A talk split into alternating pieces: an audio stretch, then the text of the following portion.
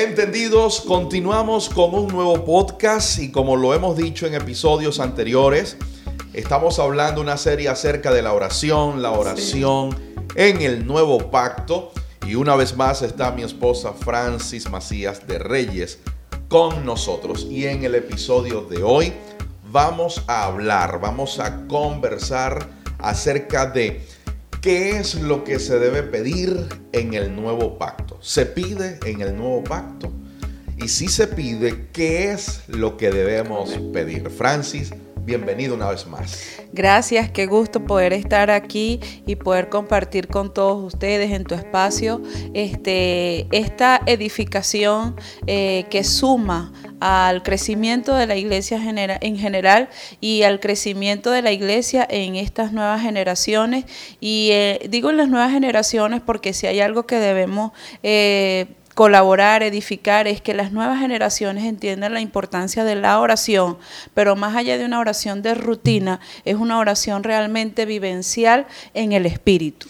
Y la intención, mi amor, la intención de haber diseñado este espacio, este podcast, es precisamente para dispensar, para compartir la inteligencia espiritual que está inmersa en la mente de Cristo. Porque, Absolutamente. Porque bien lo sabes, una de las cosas que hemos entendido es que la vida en el Evangelio, esta vida superior, posee una inteligencia. ¿sí? Y si nosotros sabemos operar con inteligencia, vamos a saber comprender y sobre todo saber vivir esta supravida de Dios.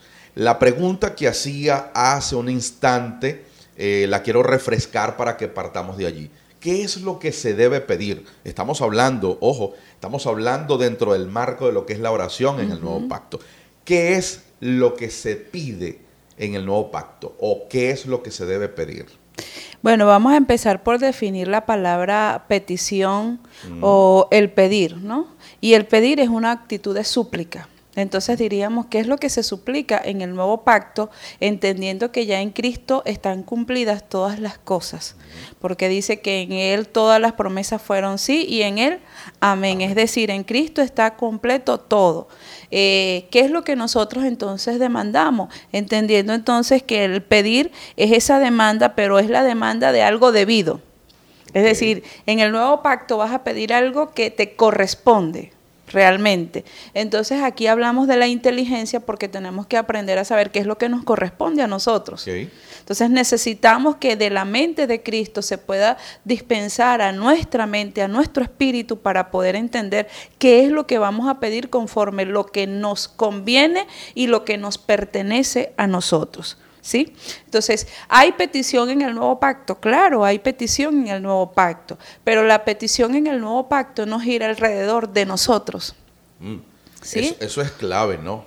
Sí, porque entendiendo lo que es el propósito eterno de Dios, cuando uno puede comprender a la luz del Espíritu lo que es el propósito eterno, entonces entiendes que la oración no es para ti, no es para suplir una necesidad eh, física, eh, eh, quizás eh, material, que es hacia donde siempre nos llevamos nosotros los cristianos, los creyentes, la oración. La oración normalmente gira en algo que yo necesito, pero no es algo que necesito en el espíritu, sino algo que necesito externo. Señor, yo necesito ah, cumplir un bien, adquirir un bien, yo necesito que me resuelvas esta situación con X familia, con el trabajo. Entonces, hemos pedido demanda de algo que en Cristo ya eso está resuelto, que eh, eh, quizás habría que hablar de la fe, de lo que es la verdadera fe, en creer lo que en Cristo ya nos pertenece y actuar eh, conforme a lo que ya nos pertenece. ¿Qué es lo que no tenemos ahorita?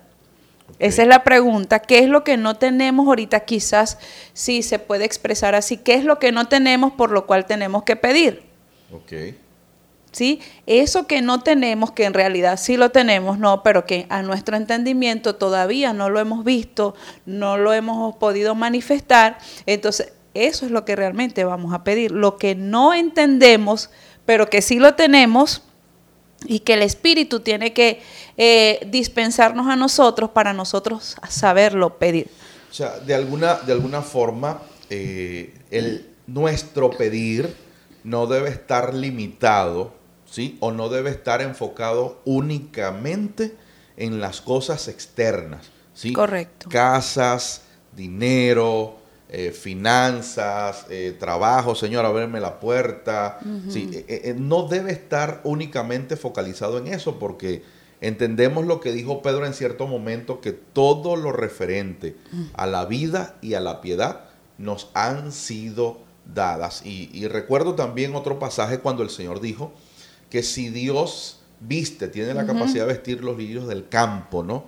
¿Cuánto más sustentar a sus hijos? Y si buscamos primeramente el reino de Dios y su justicia, las demás cosas serán añadidas. Digamos que el punto entonces sería, ¿cómo me concentro en lo que realmente es importante para que las añadiduras se sumen Correcto. ¿Cómo, hacemos allí? Bueno, empezamos por entender y vamos a leer por favor Romanos 8:26. Dice, y de igual manera el Espíritu nos ayuda en nuestra debilidad, pues qué hemos de pedir como conviene, no lo sabemos.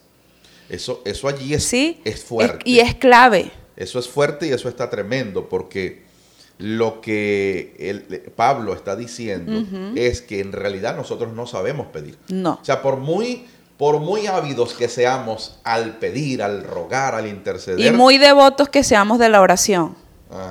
¿Sí? Por muy devotos que seamos nosotros a la oración, porque también entiendo que a la oración se le ha hecho un culto. Mm. ¿Sí? A la oración este, tradicionalmente se le ha hecho un culto, un culto a que si tú oras más, vas a recibir más. Algo así como la expresión que se usa en muchos creyentes, tú tienes que pagar el precio. El precio se paga es cuántas, cuánto tiempo de oración duras. Entonces hay como el reto de que yo tengo que orar más para recibir más. De hecho. Y eso, y disculpa, y eso no es tan cierto. Digo no es tan cierto porque en el espíritu no, eh, la oración en el espíritu no se mide en el tiempo. No tiene tiempo. No. Dios es atemporal. ¿Sí? Correcto. Dios, es atemporal. No tiene sentido que un Dios atemporal nos exija horas, Exacto. días de oración para Él otorgar o responder algo. Eso es un mito. Sí. Eso es mentira. ¿sí? Eso no es cierto. O sea, si yo oro más, hay más unción. O si, oro, yo oro más, Dios responde más rápido. O si oro menos, Dios no me va a responder. Exacto. Eh, Dios no está ligado al tiempo. El Espíritu te puede manifestar cosas en cinco minutos o en una hora. Exacto. Eso depende del trato del Espíritu con la persona que esté haciendo la oración. Eso es muy importante. ¿Por qué? Porque entonces también hay creyentes que se sienten mal. Dice, oye, pero yo no puedo alcanzar la meta de, de fulano de tal que ora tres, cuatro horas. Y no se trata de las horas, se trata de una oración realmente en el espíritu, que puede ser en cinco minutos el espíritu te puede revelar algo o en una hora. Es decir, no estamos teniendo problema con el tiempo. O sea, el tiempo para nosotros en la oración no es ni siquiera es un tiempo de un tipo de discusión. Exacto. ¿sí? Entonces, ¿qué es lo que quizás tenemos que reivindicar? Es eso que hemos estado hablando eh, en los últimos programas, que es realmente la oración. Entonces, dice Pablo, ¿qué hemos de pedir como conviene? No lo sabemos. ¿Por qué? Porque entonces Santiago dice, pedís y no recibís. O sea, ya va, yo estoy pidiendo y, eh, Santiago, me dice, no reciben porque piden mal, porque piden para vuestros deleites, es decir, pedimos para saciar un deseo emocional, un deseo carnal, pero no las cosas del Espíritu. ¿Por qué? Porque dice Pablo entonces en Romano, dice, pero el Espíritu mismo intercede por nosotros es el Espíritu el que hace la intercesión. Entonces, en primera instancia debemos reconocer eh, que nosotros mismos, por sí, no sabemos pedir. Y por ende, no sabemos orar, ¿no? No sabemos orar. por mucha teología, por mucha información eh, teológica, en realidad el que ora por nosotros y el que intercede por nosotros es el Espíritu. El Espíritu. Si, si, si vamos a resumen, el que sabe orar es el Espíritu. el hombre natural, como tal, no sabe orar. No, porque pide para sus deseos. Y la oración en el Espíritu no es para cumplir deseos. Quiero aclarar algo, yo creo profundamente que cuando el Espíritu de Dios te va revelando cosas, tu vida integral. Integral. Tu vida integral entra en un desarrollo. Hablo de tu vida en el espíritu como, como hijo de Dios. Hablo de tu vida en familia, hablo de tu vida en finanzas, hablo en tu vida en cómo desarrollarte. Yo creo en eso, porque creo en la inteligencia que el espíritu imparte a la vida de los hijos. Pero no le hago culto al hecho de que yo tengo que buscar una oración para ver si Dios me revela dónde hacer dinero ¿sí? Creo que si hay inteligencia espiritual y el espíritu te lo revela, tú vas a poder desarrollar una área como el, hacer finanzas. exacto.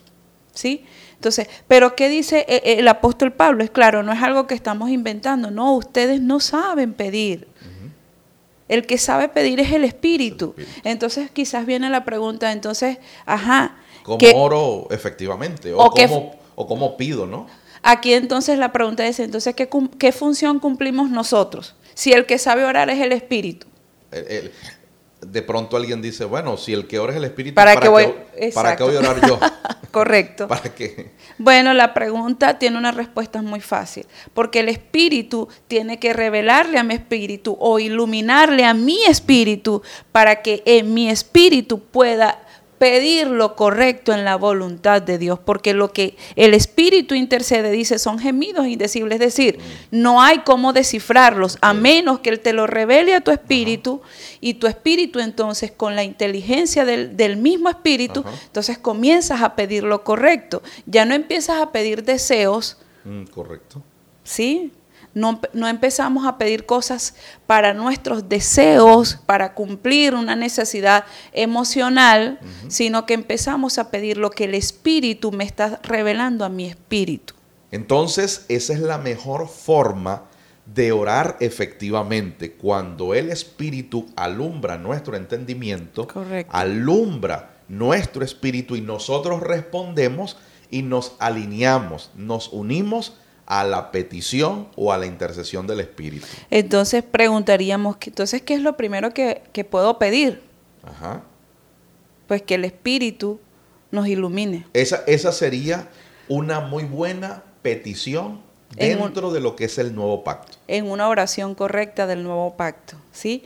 ¿Qué es lo que voy a pedir? Pues empecemos a pedir que el Espíritu de Dios me revele lo que Él le está intercediendo al Padre para yo poderle poner palabras.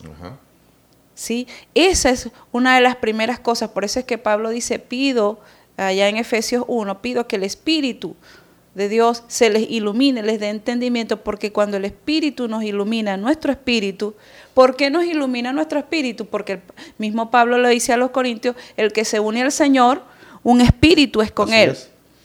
Así es. De hecho, Francis, observo que este es un principio global que no funciona solo a la hora de ir a la oración. O sea, este principio de que el Espíritu nos ilumine lo que Él está pidiendo al Padre, Funciona para los que escriben canciones, por ejemplo. Sí, claro. Para los cantores, para los salmistas. Eh, la idea es que el Espíritu ilumine eso que Él está pidiendo, intercediendo ante el Padre a los que cantan, a los que escriben canciones, ¿sí? Correcto. Para escribir y entonar canciones alineadas al corazón de, Dios. Igualmente a los que predican, a los que enseñan. E, este principio debería funcionar para todos en sí. Pero que igual se pide en oración. Porque si yo, soy, si yo soy un, autor, eh, escribo canciones, yo debo pedir espíritu. Realmente, ¿qué es lo que la iglesia necesita, escuchar? En el espíritu más allá de escribir una canción que alivie una, una, carencia emocional. Una situación momentánea. Sí, una carencia emocional, sí, una situación momentánea que nos haga llorar y X Pero ¿dónde está la edificación? La transformación. De lo que las personas pueden estar escuchando a través de la música. ¿Qué otra cosa podemos pedir en el nuevo pacto? Primera de Juan 5:14 dice, y esta es la confianza que tenemos en Él, que si pedimos alguna cosa conforme a su voluntad, Él nos oye. Conocer la voluntad de Dios. Conocer. Y ya ahí entramos directamente en el punto de lo que es iluminación, revelación, entendimiento. Hay que pedirlo. Hay que pedir que podamos entender cómo es la voluntad de Dios y ya en otros programas hemos hablado de lo que es la voluntad de Dios, pero que el Espíritu nos vaya iluminando de cómo nosotros en Cristo podemos ir haciendo las peticiones correctas en Cristo. ¿Sí? Entonces dice Santiago 1.5, y si alguno de vosotros tiene falta de sabiduría, pídala apuesto que muy pocos creyentes pasan tiempo de calidad en la oración pidiendo sabiduría. Eh, eh, yo digo que en la balanza, en la balanza, si es que existe una balanza de oraciones y de peticiones, no, eso no existe, ¿no? Pero eh, pongo aquí la figura. En, en, un lado de la balanza está dinero, economía, los hijos, la familia, cualquier cantidad de peticiones. Y en, la, y en la del otro lado, sabiduría, muy poco. Si hay algo que debemos pedir en el nuevo pacto es sabiduría. ¿sí? Pablo lo dice, que está orando para que el espíritu de sabiduría, revelación, luz, para que podamos entender esas riquezas de las cuales en Cristo somos partícipes, Él nos hizo partícipes. Entonces, si algo vamos a interceder primero, pidamos que el Espíritu de Dios nos ilumine lo que Él está intercediendo al Padre. Pidamos conocer en entendimiento, más allá de decir, bueno, yo sé que, que, la voluntad de Dios tiene nombre, es Cristo, pero eso hay que entenderlo, no es Cristo el nombre, es Cristo una esencia, una vida. Una vida. Quizás tercero, digo quizás tercero porque no quiero enumerar cosas, este, sabiduría dice, si, si estás falto y alguien diga, ah, yo no necesito sabiduría, ¿estamos seguros que no necesitamos sabiduría? Porque si podemos entender el concepto de sabiduría, en resumen, es ese correcto aplicar en el proceder de la vida. Entonces, cuando hacemos una evaluación de nuestra vida, hemos em, procedido de manera correcta en el actuar como personas, como individuos, como padres, madres, eh, jefes de hogar, eh, en nuestra administración. Líderes de iglesia. Líderes de iglesia. Sí, de verdad no necesitamos sabiduría. Eh, quizás la mayoría de las cosas que donde no hemos sido plenamente asertivos y efectivos es porque nos ha faltado sabiduría. Hemos pedido de todo, pero quizás no hemos pedido sabiduría. sabiduría. Importante. Y quizás para mí un último recurso en oración, orar los unos por los otros. ¿Qué vamos a orar? Dice Pablo. ¿sí? Amémonos los unos a los otros, oremos los unos a los otros. ¿Qué vamos a orar los unos a los otros? Nuestras lamentaciones. Nos reunimos a orar y a llorar porque a ti te pasó algo malo, porque a mí me pasó algo malo. Mm. En el caso de nosotros en Venezuela, la situación es mucho más crítica de lo que algunos pueden conocer fuera, de, fuera del país. Si nosotros nos reuniésemos a orar, viendo la situación que está pasando nuestro hermano, terminaríamos en un mar de lamentos, de lloros. Sí, sí, deprimidos. Muy eh, deprimidos. Eh, estresados, eh, en depresión. Terrible. ¿sí? Entonces cuando nos reunimos a orar, no, no, yo no puedo orar y no es que estoy obviando la realidad. Es que entiendo que este, lo que yo creo es mayor y superior a nuestra propia realidad y que esa es la que nos mantiene en el día malo. Sí, Señor en el día malo. Entonces, vamos a orar los unos para los otros, para que Dios te revele a Cristo, para que el Espíritu nos pueda iluminar a ambos lo que el Espíritu está intercediendo ante el Padre por nosotros.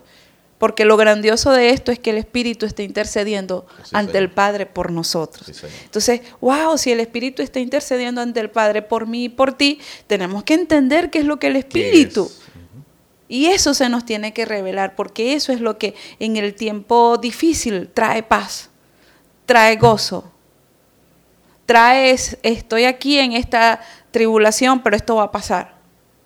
Así es. Esto va a pasar. Entonces, hay que pedir en el nuevo pacto, sí, pero no para nuestros deseos. Hay que saber pedir. Sino lo que el Espíritu está intercediendo para nosotros, porque hay algo que el Espíritu está intercediendo para nosotros y lo primero creo que es que nosotros podamos entender esa voluntad perfecta de Dios y que la podamos manifestar para orar los unos por los otros. Entendidos, confiamos que esto se comprenda en tu entendimiento, en tu espíritu. Nos encantaría que nos escribas, que nos escribas acerca de este podcast ¿Y qué te gustaría, qué otro tópico te gustaría que nosotros en su momento eh, abordásemos con relación a este punto de la oración en el nuevo pacto? Gracias por estar allí hasta el final. Te recuerdo seguirme en las redes sociales en Facebook, Instagram y YouTube. Soy arroba Reyes Oficial. Y si estás viéndonos en YouTube, suscríbete a este canal y activa las notificaciones. Da una manito arriba que eso es totalmente gratis. Nos vemos y escuchamos en la próxima. Hasta entonces.